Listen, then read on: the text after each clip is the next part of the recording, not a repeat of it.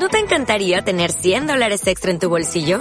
Haz que un experto bilingüe de TurboTax declare tus impuestos para el 31 de marzo y obtén 100 dólares de vuelta al instante. Porque no importa cuáles hayan sido tus logros del año pasado, TurboTax hace que cuenten. Obtén 100 dólares de vuelta y tus impuestos con 100% de precisión. Solo con Intuit TurboTax. Debes declarar para el 31 de marzo. Crédito solo aplicable al costo de la presentación federal con TurboTax Full Service. Oferta sujeta a cambios o cancelación en cualquier momento.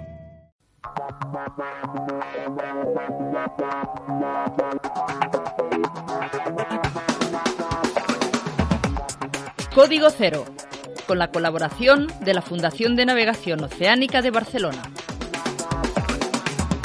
Bienvenidos a Código Cero. Os saludamos desde estas tertulias que pues vamos haciendo con expertos que nos ayudan a, seguir, analizar, a entender todo lo que pasa en esta Vende Globe 2020, como siempre, muy bien acompañados de Aleix Gelabert. Aleix, ¿qué tal? Buen, bienvenido. Buenas, buenos días, José María. Muy bien, encantado de estar aquí y siguiendo la regata con, mucha, mucha afición. Está muy interesante. Ahora, eh, ahora seguimos presentando. ¿Algún va un titular? ¿Te atreverías a hacer algún titular de, de todo lo que está sucediendo? Bueno, están sucediendo muchas cosas, pero el titular igual sería que empiezan los abandonos, ¿no? Porque al principio parecía que nadie abandonaba y ahora tenemos un par de retirados más, Sam Davis que también tiene problemas graves y, la vende es implacable y al final pues el, 50% de la flota por estadística más o menos va, va a retirarse seguramente, ¿no? Y empiezan los abandonos al entrar eh, al Índico. Mm. Carlos Pic, buenas, buenas tardes, bienvenido, ¿cómo estamos? Muy bien, aquí esperando a ver qué, ¿Qué sorpresas nos trae el Índico? Eh, la misma cuestión va, un, titular de todo lo que está pasando que, destacaría. Mm, la gran regata de, de, de, Louis, de Louis Burton, que está, que está navegando muy, muy, muy rápido las últimas 72 horas. Pues eh, ahora, ahora comentamos. Y Bruno García, ¿qué tal? Eh, estuvo con nosotros hace, hace un par de, un par de tertulias, eh, como sabéis, cardiólogo, navegante. ¿Qué tal? Buenas tardes, ¿cómo estás? Muy buenas, muy bien. La verdad es que encantado de estar con vosotros. ¿Te atreverías a hacer un titular también o no? sí, el sur empieza a pasar factura.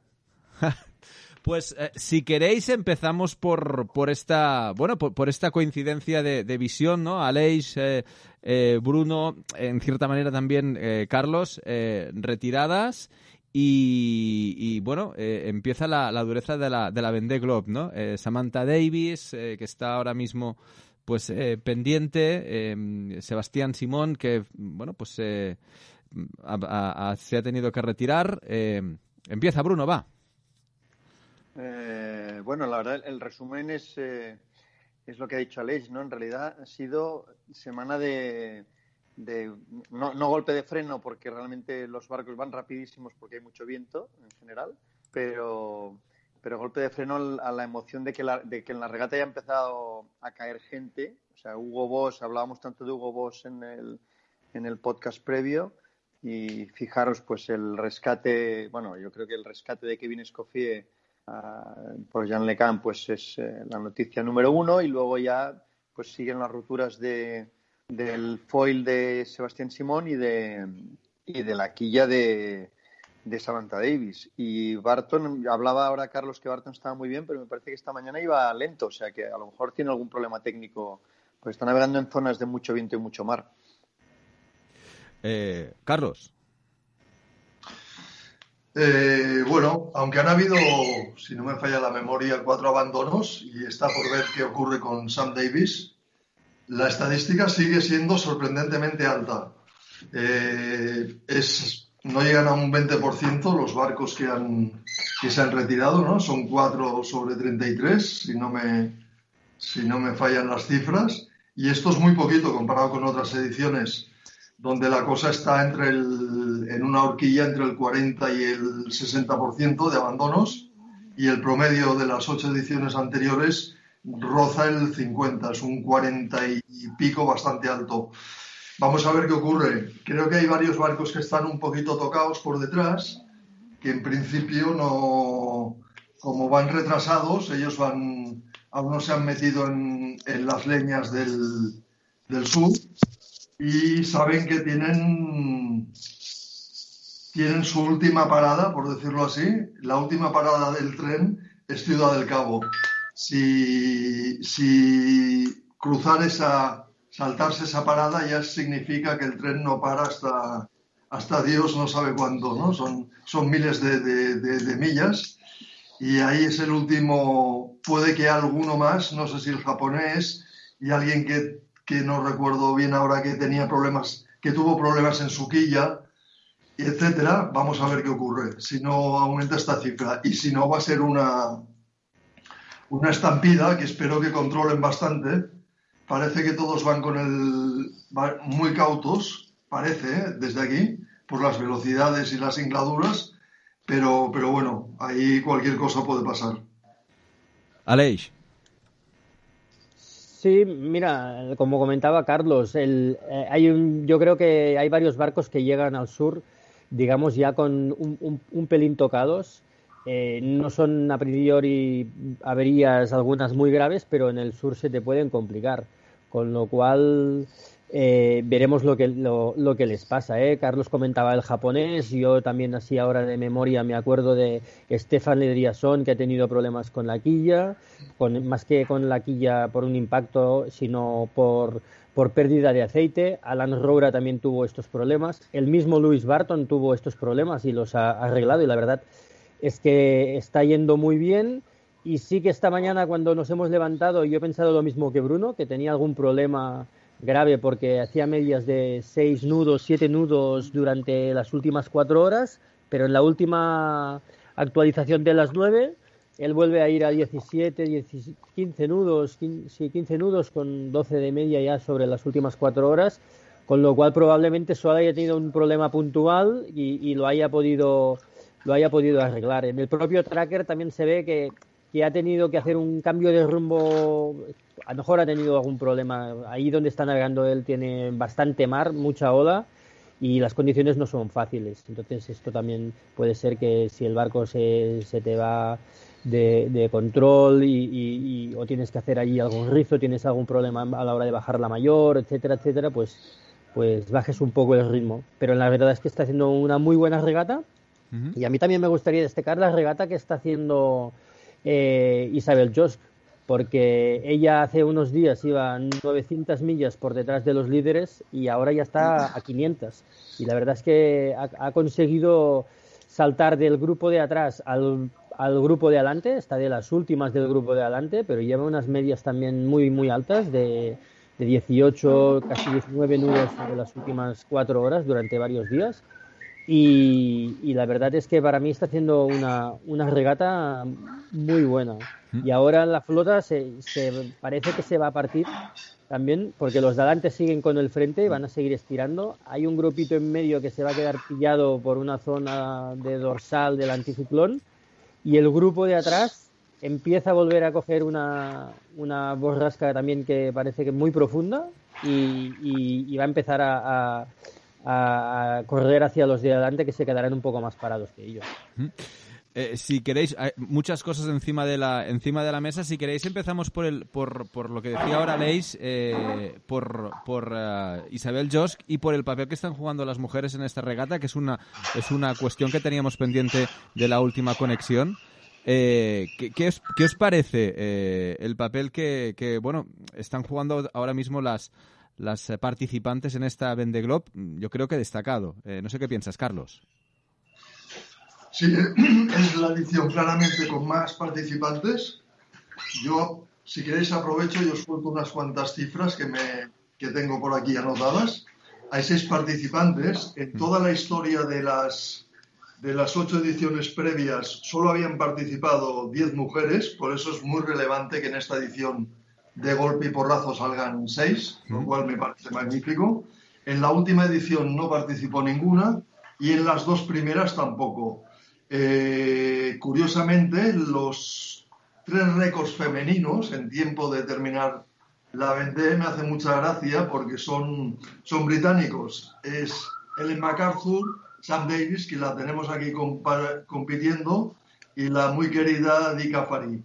Luego ya están una serie de, de regatistas francesas y una italiana que en 2000-2001, Simón Bianchetti, ¿Mm? participó y, y- y terminó.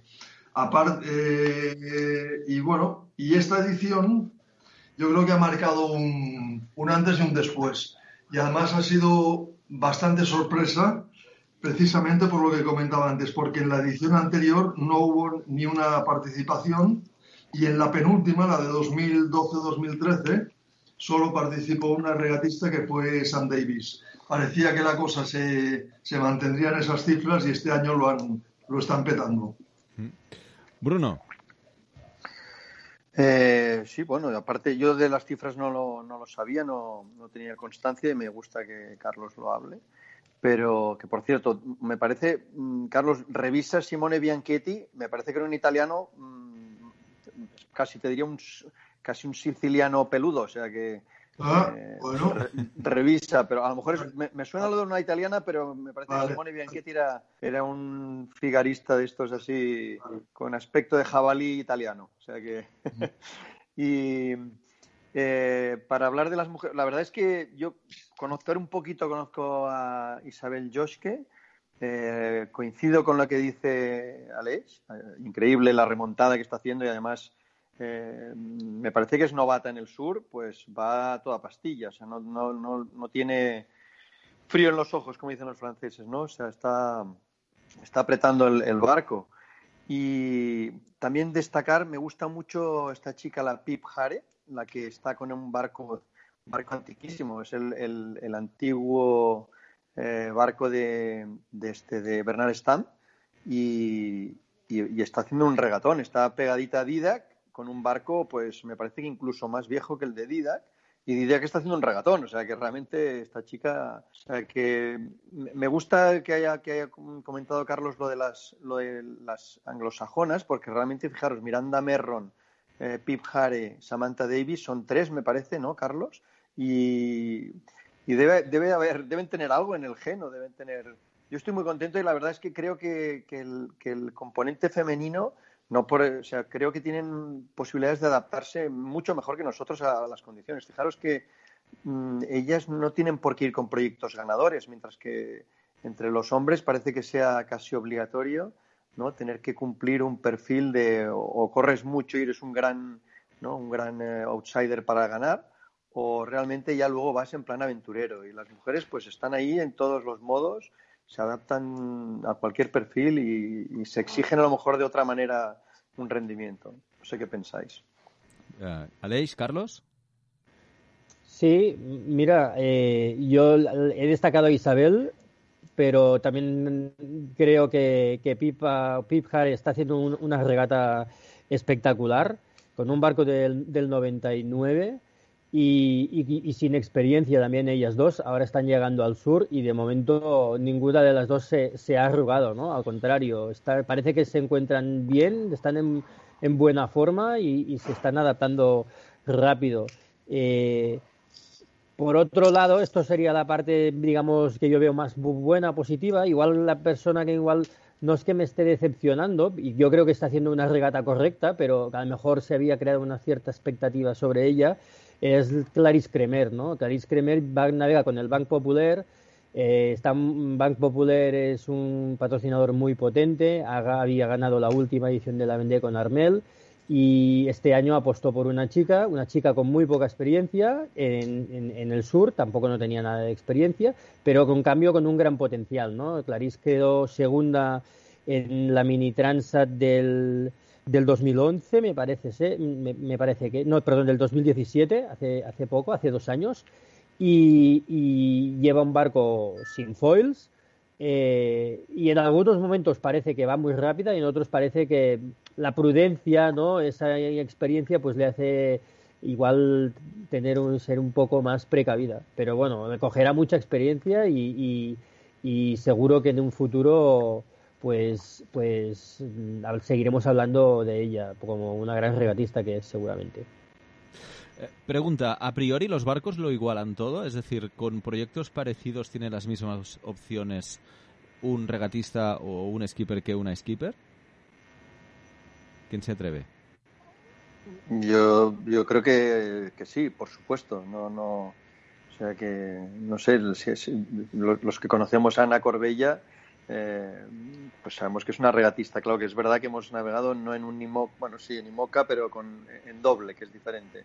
Pero sí, sí, yo estoy convencido que sí. O Ellen MacArthur o, o Sam Davis, me parece que son, vamos, son capaces perfectamente de ganar una Vende Globe. Eh, a, título físico, los barcos incluso se adaptan. Fijaros que eh, a título de ejemplo, ya sé que es un hombre, pero también Seguín eh, es, manco. Y, y, mirar dónde está, está entre los cinco primeros y apretando. O sea que yo creo que sí, que las mujeres en, la vela no tienen, no tienen, no tenemos por qué hacer distingos en absoluto. ¿Aleix? Sí, y mira, yo te diría que el, mar no hace distinciones. El mar no, no sabe de sexos, el mar no, no el viento no, no sabe de sexos y al final eh, es la persona que está allí. Yo creo que su mentalidad, su experiencia, sus ganas, su ilusión, la que, la que hace que, vaya mejor o, peor. ¿eh? Nada que ver con, con la diferencia de, entre, entre sexos. Eh, en otras clases, ¿no? a lo mejor sí, y en otros deportes, la diferencia física entre un hombre y una mujer pues puede hacer que haya una pequeña diferencia para un lado o para otro. ¿eh? Las chicas de gimnástica rítmica siempre serán mejores que los chicos porque por un tema físico y a lo mejor en fuerza bruta pues los chicos lo son más. Pero en la vela la, fuerza bruta no, no cuenta para nada eh, mover una vela en un segundo o en diez no cambia nada en esta regata y en cambio acertar una decisión táctica pues te puede sacar cientos de millas, ¿no? O sea que al final eh, para mí es un tema que no tiene ningún, ninguna diferencia. ¿Y Carlos? Yo creo que, y, que, que los nuevos barcos, los spoilers, me da a mí que que son menos exigentes físicamente en cuanto a las maniobras, y ahora matizaré un poquito el, el, por qué. En cambio, son, son más duros a nivel de vivir a bordo, porque todo se va sacudiendo más, hay más pantocazos, mucho golpeteo. Pero esto, las, las grandes velocidades por los, por los ángulos tan cerrados de, de viento aparente de estos barcos y, y los cambios de, de la regla que van en ese sentido, que van reduciendo el número de, velas, yo creo que exige menos maniobras de cambios de, velas que antaño.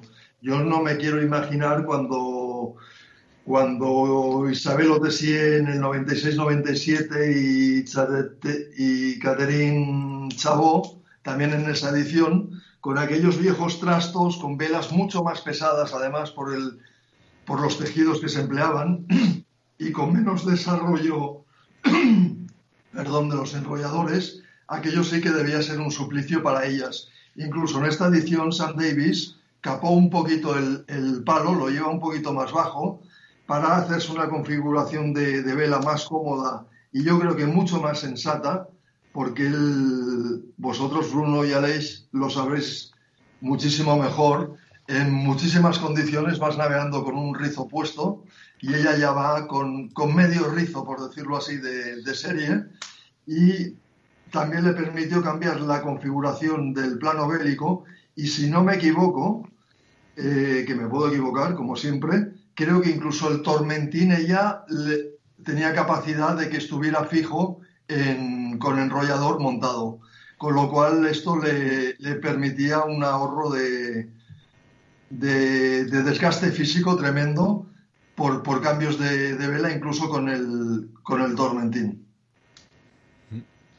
Sí, hombre, la, verdad es que cualquier patrón, yo creo que todo lo que pueda ser de ahorrarse una maniobra innecesaria, y con esto vuelvo a, destacar a Jean de Camp, como ya nos comentó Bruno la última vez, que es un maestro en, en, en, priorizar ¿no? las, las maniobras para no hacer eh, un esfuerzo físico innecesario, todo el mundo lo agradece. Yo discrepo un poco más de tu primera parte del comentario de que los barcos foilers son físicamente menos exigentes en maniobras. Seguramente yo creo que a lo mejor en maniobras yo los veo igual que los otros. Si el viento cambia, tienes que cambiar las velas y al final tienes el mismo número de velas. Y luego eh, es un barco que yo creo que es exigente físicamente porque requiere estar todo el día pendiente del trimado. Las aceleraciones son brutales, cada vez que un barco acelera tienes que cazar velas, tienes que regular el foil, tienes que tienes que estar trimando el barco continuamente y esto al final sí que es un desgaste físico muy grande. Igual no tanto de un cambio de maniobra. ¿eh? Sí, sí, supongo que sí. Pero igualmente, al final el cambio de maniobra, bueno, no sé si, no sé si al final hacen más o menos, pero, pero me parece que serán muy parecidas. Eh, hablamos de los de, de los de cola eh, y lo digo porque ha, habido un momento que se que habéis hablado de, de algún de algún skipper que anda por por el final. Eh, miraba por ejemplo el, el caso de, de Sharishi que el japonés que se encuentra eh, va 27 de, los 29 eh, que hay, que hay todavía en, en competición o en, o en, o en regata, contando que el último eh, es, eh, es eh, Jeremy Bayou, que está haciendo una, una progresión eh, brutal. hablamos un poco también de esta de esta regata de, que, no está delante sino que está detrás y que pues está quizá tan o más interesante que los que, que los que van delante. Aleix, empieza tú.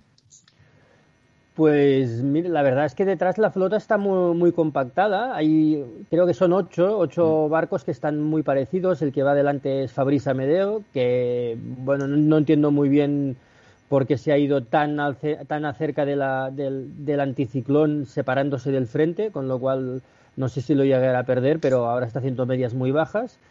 Y en medio hay, pues, estamos, podemos destacar allí a Alexia Barrier, que está haciendo una buena regata el japonés que tiene la mayor desde el, desde antes de, de, desde altura de Canarias no desde antes de Canarias perdón la, mayor rota ha tenido que reparar y, ha conseguido también volverse a agrupar con este grupito. Eh, está Sebastián de Extremo que tuvo también problemas de quilla y está aquí aguantando. Y luego también tenemos a Miranda Merron que está haciendo una regata correcta. Ella ya yo creo que está haciendo la regata eh, que esperaba. Y al, y al finlandés eh, Ari Husela, que también está haciendo aquí, cumpliendo su sueño, la aventura de, de, dar la vuelta al mundo y está aquí aguantando muy bien. Y por detrás llega a toda velocidad Jeremy Billu, que recordamos que salió nueve días más tarde de, de Les Sables. Y aunque supongo que todavía con la moral un poco tocada, pero bueno, ya está pegándose a la cola de este grupo y en principio por, por números, por experiencia, etcétera, los tendría que poder pasar y, y esto pues le, le dará un, un, salto importante en la clasificación y esperemos que moralmente también le, le, le suba los ánimos y, y, siga para adelante porque le queda muchísima más regata. Creo, creo que este grupo está sobre el el veintitantos por ciento de recorrido completado, o sea que les queda muchísima regata por delante. Bruno. Sí, no, no, de, bueno, eh, mira, respecto, dos apuntes respecto a estos grupos o a esta división de flota. Eh, una es, eh, hablaba Carlos de los porcentajes de rotura, -huh. pero claro, todavía no han probado el sur la mitad de la flota, como quien dice. O sea que el porcentaje se cumpliría aceptablemente bien para los primeros 15 barcos, ¿no? Si son 4 de 15, para decirlo de alguna forma, porque todavía no ha roto ninguno de los barcos, para decirlo de alguna forma, lentos o viejos, ¿no? Y luego otro apunte es que me parece que lo ha dicho Aleix, en teoría por los sistemas meteos en los que están entrando, nos va, nos, en una semana vamos a pasar de diferencias de 2.000 millas a 3.000 o 4.000 millas entre los grupos. O sea que probablemente eh, es muy importante ir, un, eh, cerca de, otro, de, otros barcos, cerca de otra flota, porque cuando, miras tu clasificación, que a esto Alex y a mí nos pasaba, ¿no? Y decías, bueno, el siguiente lo tengo a 1500 millas, decías, ostras, pues a 1500 millas mmm, le vamos a llamar efecto Kevin Escoffier, pues no te sientes muy protegido, ¿no? En cambio, estos van a llegar a una flota muy agrupada, en la, que, en la que además, pues no solo el compañerismo, la, la competición, pues está viva eso es muy importante. Fijaros, Dida, que está en un grupo eh, que en realidad muy interesante. Tiene a, tiene a tiro piedra, como quien dice, Armel Tripón, que por cierto hay que destacar también la remontada que ha hecho Armel, yendo muy por el sur. Eh, Direson, está este Alan Roura, está, eh, mm, ¿cómo se llama? Emmanuel Setén, este, el que por cierto va en el barco que íbamos nosotros, y parece que los barcos tengan un cierto amor, un cierto apego, porque el Kingfisher en el que iba Lesh y Didac vuelve a estar cerca del barco con el que íbamos Will y yo, o sea que los barcos se unen. Bueno, lo que, lo que quería decir es eso, ¿no? que es muy importante navegar, dentro de la regata hay muchas, muchas regatas, y ahora va a llegar un grupo bastante compacto de barcos muy pintorescos y variados, al sur y eso va a ser interesante. Espero que no haya muchas roturas en este grupo porque y espero que no se cumplan los porcentajes, pero desgraciadamente la realidad muchas veces es muy, es muy tozuda y alguno, alguno desgraciadamente tendrá que caer. Eh, Bruno, por tanto, la, regata se, se, parte en tres flotas. ¿eh? La, que va adelante, la que es más numerosa, esta intermedia donde está Didac y, y esta un poco más de cola donde veremos que, que hace Jeremy Bayou, pero que si se puede reengancharse la, la, más, la central, pero aquí tendríamos tres, tres, eh, tres regatas diferentes. Sí, al menos eso es lo que a mí me parece. Lo que no sé si la, entre la segunda y la tercera, el tercer grupo, ¿qué va a pasar ahí? Hay un, me parece que va a aparecer una dorsal en el sur de Sudáfrica eh, enorme que les, les, les, cierra el paso porque realmente tienen el límite de los hielos, no pueden bajar más al sur. Y ahí no sé cómo van a pasar. La verdad es que es interesante. Se pueden incluso encontrar con vientos de ceñida en la punta de Sudáfrica si quieren pasar. O sea que, eh, no sé, es una incógnita y eso es lo, bello y lo bonito de estas, ¿no? de estas situaciones que, la meteo dirá y vamos a ver. Yo espero por Dida que, que se pueda mantener en la segunda en el segundo pelotón y que el tercero no les, no les atrape, ¿no? Pero esto a veces eh, no, no, no, lo determina ni el regatista, sino lo determina la meteorología. Eh, Carlos. Sí, de momento hay estos tres grandes bloques, pero yo creo que se irá partiendo en más, en más grupo, en más grupos. Y un apunte a lo que decía Bruno, está muy bien navegar en, en grupos porque te sientes protegido, pero en realidad lo que hay que intentar es a toda costa no ser el último de, de esos grupos, porque si te pasa algo, eh, no van a poder girar y, y, volver contra, contra ese mar tan tremendo y ciñendo a, a echarte un capote. ¿no? Es, eh, materialmente imposible que ocurra. Con lo cual yo creo que dentro de cada grupito se deben sentir bastante cómodos, ¿no? De ir acogidos, pero también inconscientemente con la con la un poco con, con, la adrenalina de decir tengo que pasar al delante porque yo no quiero ser el, último. Eh, dos, dos aspectos. Beyú, eh, ¿llegará al grupo de, del intermedio? Eh, lo, conseguirá? Y dos, Didac es verdad que está en el grupo del medio, pero un poco descolgado. Es decir, se está se ha quedado ahí un, un, poco a distancia, seguramente por el, por el barco que, que lleva. Em, se, quedará? ¿Se queda descolgado o, veis que, puede, puede remontar esta, esta distancia? Em, Bruno, tú qué. Eh, sí, eh, no, efectivamente se han quedado. O sea, el frente eh, determina un poco lo que. ¿no? El, frente pasa inexorablemente por encima de la flota, por muy rápidos que sean los barcos, al menos estos barcos, con lo cual a, a Pip Harry y a Didac les pasó el frente antes y entonces no han podido mantenerse delante del frente, que es donde corres, donde corres con mar mucho más ordenado y puedes hacer medias muy rápidas. Y esto a Didac y a Pip les dejó un poquito colgados, para decirlo de alguna forma, respecto a este grupo. Lo que pasa es que lo que viene por delante, eh, de, los que van por delante de ellos, no es, no es fácil que pasen. Entonces, a lo mejor se, se ven todos frenados ahí en la dorsal anticiclónica esta que, os digo que, hace, que se prolonga hacia el sur del anticiclón de Santa Elena. Y entonces a lo mejor ahí es un golpe de freno y se quedan todos, para decirlo de alguna forma, congelados en las posiciones que tienen ahora. O sea que es difícil decirte si, lo, si los atrapará. De todas maneras, queda luego muchísima regata y, sirva como apunte que, por ejemplo, Aleix y Didac a nosotros nos recortaron más de mil millas. O sea que eh, no, hay que es difícil mantener la moral alta cuando ves diferencias muy grandes con los que tienes delante, pero, pero luego pueden pasar muchas cosas, puedes recuperarles, luego pues hay problemas técnicos, baja la moral, o sea que mmm, Didac puede estar perfectamente contento de donde está y todavía tiene muchas opciones de, de estar en, en, grupos mejores incluso que el que está ahora. Aleix. Sí, yo, creo que ahora, la, bueno, a mí la meteo que hay ahora a mí me da que veremos allí de aquí a Pip, Jare mm, pararse un poco.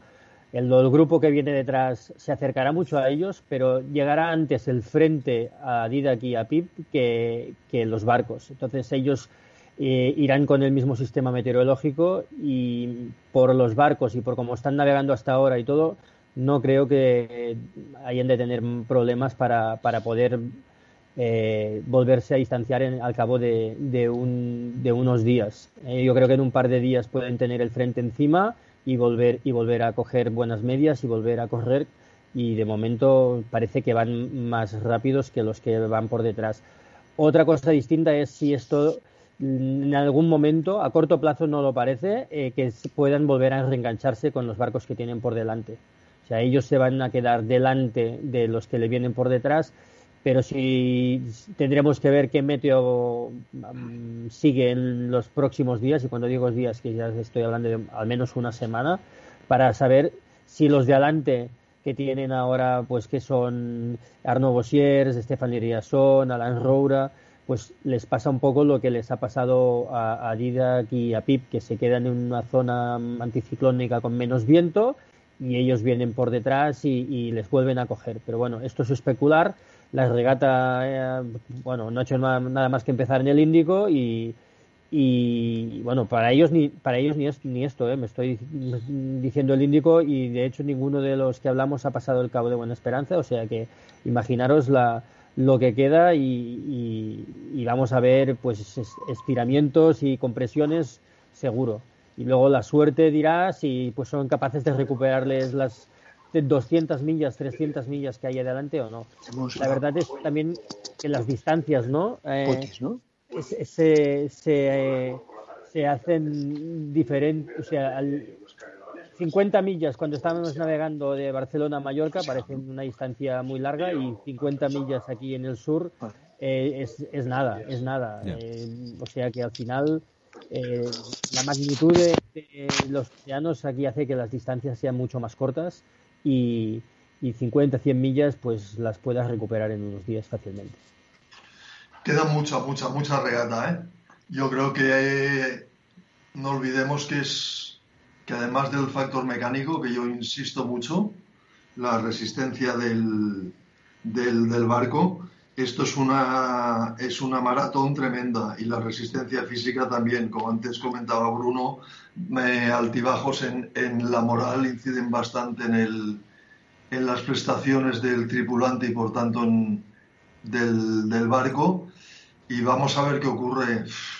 Yo creo que la flota se irá segmentando mucho y pueden haber eh, sorpresas de gente pues que a lo mejor pierda pierda algo importante a nivel de material de su barco, como pueda ser una vela que la, que la, que la raje totalmente, que sea una vela de bastante uso y que, que baje velocidad, como gente que se vaya viniendo un poquito abajo. Vamos a ver cuando estén ya todos muy metidos en el, en el Índico y antes de llegar al, Pacífico. un mensaje. La gente que se... Porque recordemos que eh, si en esta, que esta edición es la edición de los récords, 33 participantes en la salida que nunca había habido, seis mujeres como hemos comentado antes, pero si no me falla la memoria, 17, 18 novatos y esta gente eh, vamos a ver cómo responden en, abajo en, los, en el Índico Sur y después en el Pacífico. No olvidemos que hay un barco donde no se está navegando en solitario. Eh, hay dos, dos skippers. Es el barco de Jean Lecam que, que está con Escoffier. Eh, pendiente de que eh, sea rescatado. Bruno, no sé si tienes alguna novedad de cómo irán las cosas, por un lado, y dos, cuestiones tan simples o básicas como la intendencia, la comida. De momento parece que llevan ya llevan unos cuantos días y se va a pasar unos cuantos días más. No sé cómo se va a gestionar esto. Eh, bien, vale, mira, eh, dos cosas que podemos decir. una es que me parece que tienen previsto, o no sé si lo podrán realizar o no, que salga una fragata, me parece, no sé si es de las Kerguelen o de una de estas islas de por ahí, de las tierras francesas antárticas que les llaman, para intentar recoger a, a Kevin Escoffier. Eh, esto por un lado. Entonces, lo cual querría decir que más o menos estaría, Kevin estaría alrededor de una, semana a bordo con, con LECAM. Eh, deciros que yo no sé, Aleix, pero nosotros, y, fue por recomendación de Jan, y Jan lo hace en cada vuelta al mundo, él calcula las semanas más o menos eh, que va a estar eh, navegando, y esto también Carlos lo sabe, y entonces hace la provisión para esas semanas y luego se pone siempre una semana extra. ¿no? Mm, esa semana extra pues es para, pues por si tiene eh, problemas en la, subiendo el Atlántico y, rompe el palo, vamos a poner pues la última semana, pues va a tardar una semanita más. Pero fíjate, para este, para este acontecimiento nuevo también le sirve, o sea, esa semana extra seguro que es la que le ha regalado al bueno de Kevin Escoffier, que ya colgó en un vídeo que, que iba a dejar los liofilizados, o sea, que ya está está deleitándose con los manjares que lleva Jan a bordo y eso es importantísimo. Y respecto a si lo van a recoger ahí o no, yo eso, no, la verdad es que no he mirado mucho la meteo en detalle, pero me da la sensación de que sí que pueden recogerlo un poquito más allá de las Kerguelen. Claro, yo la fragata tendrá que hacer millas, no, será cerca de las Kerguelen, pero creo que va a ser así, creo que van a intentar hacerlo, hacerlo así. Aleix. Sí, sí, sí, yo también es lo que he oído, ¿eh? que intentarán descargarla como plan prioritario en algún punto cerca de, de, o sea, la, fragata irá a la encuentra de, del Yes We para intentar descargarlo, intentando coincidir en algún punto donde el mar eh, esté un poco más, más tranquilo dentro de lo que cabe. Lo que no tengo claro es cómo harán ese trasvase. Si el mar está bastante encalmado, la fragata bajará una, un bote rápido, una lancha, se acercarán y luego Kevin saltará directamente a la lancha o incluso al mar pudiéndolo recoger o tienen pensado algún, algún otro tipo de, rescate. Pero me parecería que esto, si el mar está bastante tranquilo, sería lo más lógico, ¿eh? que él saltara directamente a la lancha o incluso al mar con el traje de supervivencia eh, justo al lado de la lancha y que la lancha los recogiera y luego subieran a la fragata. Eh, la comida, si, si, se alarga más de las Kerguelen, seguro que se acabará siendo un problema. Creo que la organización eh, le, puede, le permite a Jan que si él lo pide, eh, la fragata también le haga llegar raciones de comida extra. Eh, no sé si lo va a solicitar o no y, en todo caso estoy seguro que si lo solicita será la comida que utilizará en caso extremo de que no le quede nada más porque me imagino que la que le vayan a dar no será la misma que lleva él a bordo con lo cual, conociendo lo que es muy sibarita, pues irá comiendo de lo suyo y lo otro le quedará por, por si acaso.